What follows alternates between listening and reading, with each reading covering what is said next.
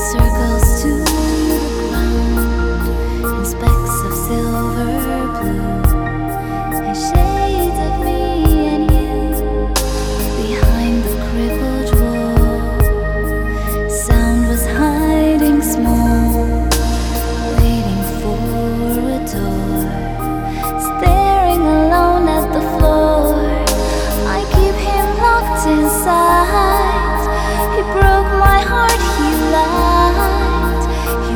When you were near. I called him in vain.